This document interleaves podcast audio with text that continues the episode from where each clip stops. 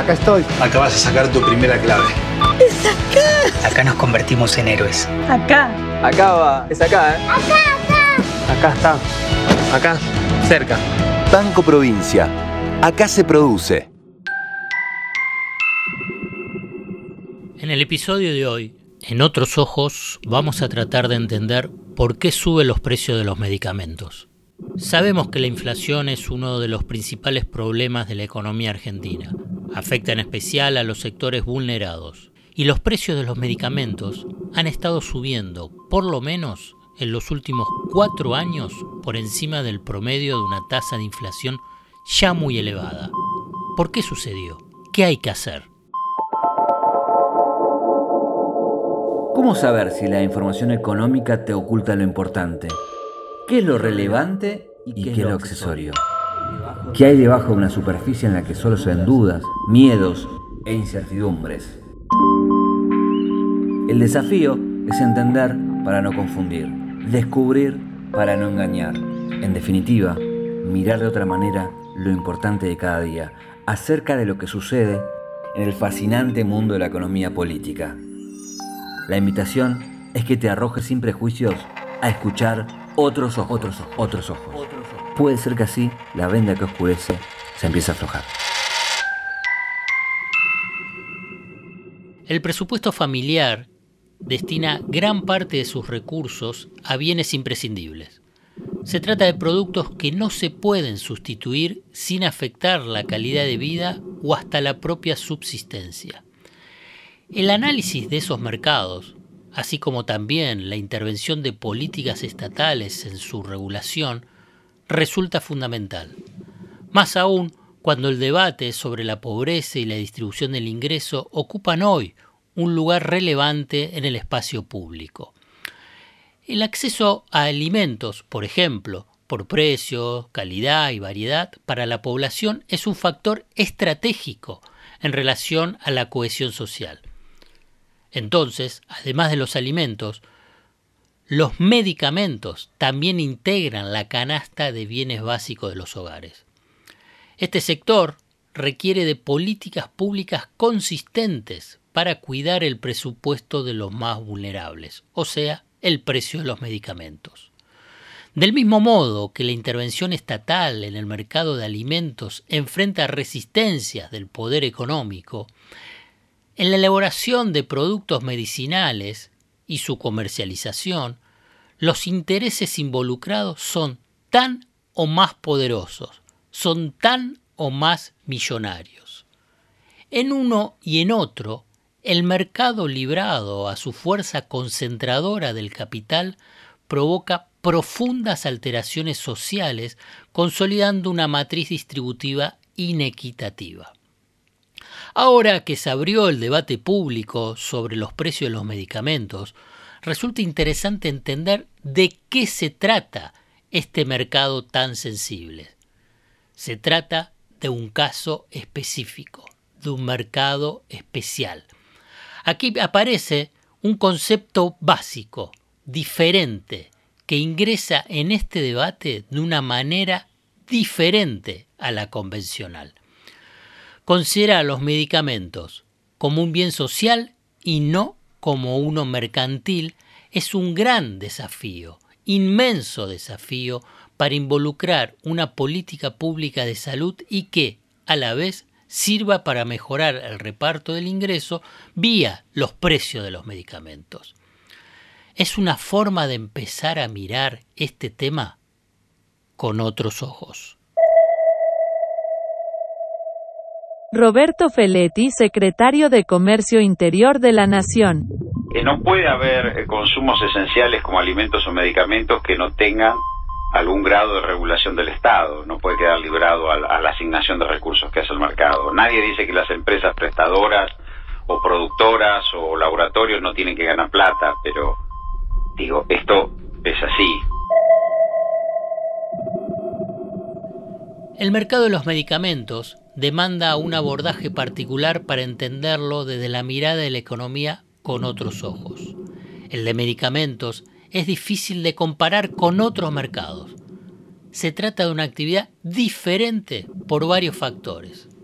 vamos a enumerarlos. Primero, la cantidad de actores involucrados desde la producción hasta el consumo. Segundo, el elevado ritmo de innovación de la industria.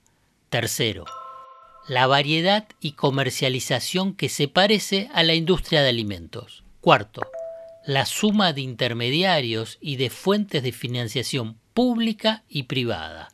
Y quinto, el volumen de facturación y por consiguiente poder y lobby que genera, que es equivalente, escucha bien, a la industria bélica. Esta complejidad se desarrolla en un mercado de competencia imperfecta, que significa que no existe un equilibrio óptimo de asignación de recursos y maximización del bienestar como publicitan los portavoces de la ortodoxia económica. Una descripción de este mercado muestra su complejidad. Quien consume, o sea el paciente, no elige el producto, quien elige el producto, o sea, el médico, no lo paga. Y quien paga, parcialmente, es un tercero, una obra social, la prepaga y hasta el Estado. Por ejemplo, el PAMI compra el 40% de los medicamentos en Argentina.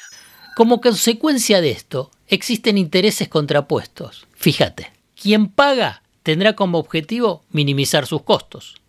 Quien consume o sea, el paciente, querrá lo mejor para sí sin tener a su alcance, además, el conocimiento acerca de la calidad, seguridad, eficacia, el valor monetario y propiedades específicas de los medicamentos que va a consumir y va a pagar. Quien decide, el médico, se ve influenciado por la oferta, laboratorios, que además de tener características concentradas, tratará de inducir a un mayor consumo, influenciando a quien receta, o sea, a los médicos. En este difícil y complejo esquema, el Estado debe asumir una tarea fundamental de regulación, con todo lo que eso significa, en desafío político ante un poder económico nacional y extranjero de envergadura. Los laboratorios, por la propia naturaleza del producto y del proceso de innovación, va construyendo condiciones monopólicas en búsqueda de continuas rentas diferenciales. La simetría de la información, la heterogeneidad de los productos y la relativa escasez de vendedores reducen el grado de competencia efectiva del mercado de medicamentos. Las inversiones iniciales en investigación y desarrollo, así como las destinadas a marketing y propaganda, implican que necesariamente los costos promedio de producción solo se reducen cuando se hayan producido y vendido grandes cantidades de ese medicamento. No solo es un mercado con características particulares en relación a otras actividades productivas, sino también para evaluar cómo se conforman los monopolios y oligopolios. En el mercado de medicamentos existen monopolios pese a la importante fragmentación en su distribución del negocio. O sea, existen decenas, centenares de laboratorios. Pero cada uno de ellos, fundamentalmente los que tienen posición dominante y son más grandes, ejercen una posición que, como te decía, son dominantes a través del elevado grado de concentración de la oferta a nivel, y aquí viene la clave, de grupos terapéuticos, o sea, medicamentos para determinada enfermedad. A esa estructura del mercado, los precios de los medicamentos han registrado un sostenido crecimiento. Ese comportamiento tiene una raíz estructural que se reconoce en que el gasto en medicamentos tiende a crecer en términos absolutos en la mayoría de los países. Pero, a la vez, existe una estrategia de los laboratorios que introducen permanentemente nuevos productos que en general son colocados a precios superiores a los que se encuentra en el mercado. Por eso, para concluir hoy, resulta imprescindible la regulación estatal en este mercado tan sensible y avanzar, en especial, en el concepto de medicamentos como un bien social. Hasta acá llegamos hoy. Otros ojos te propone escuchar algo diferente para entender algo diferente del torbellino de noticias diarias que nos atraviesa en el mundo de la economía política.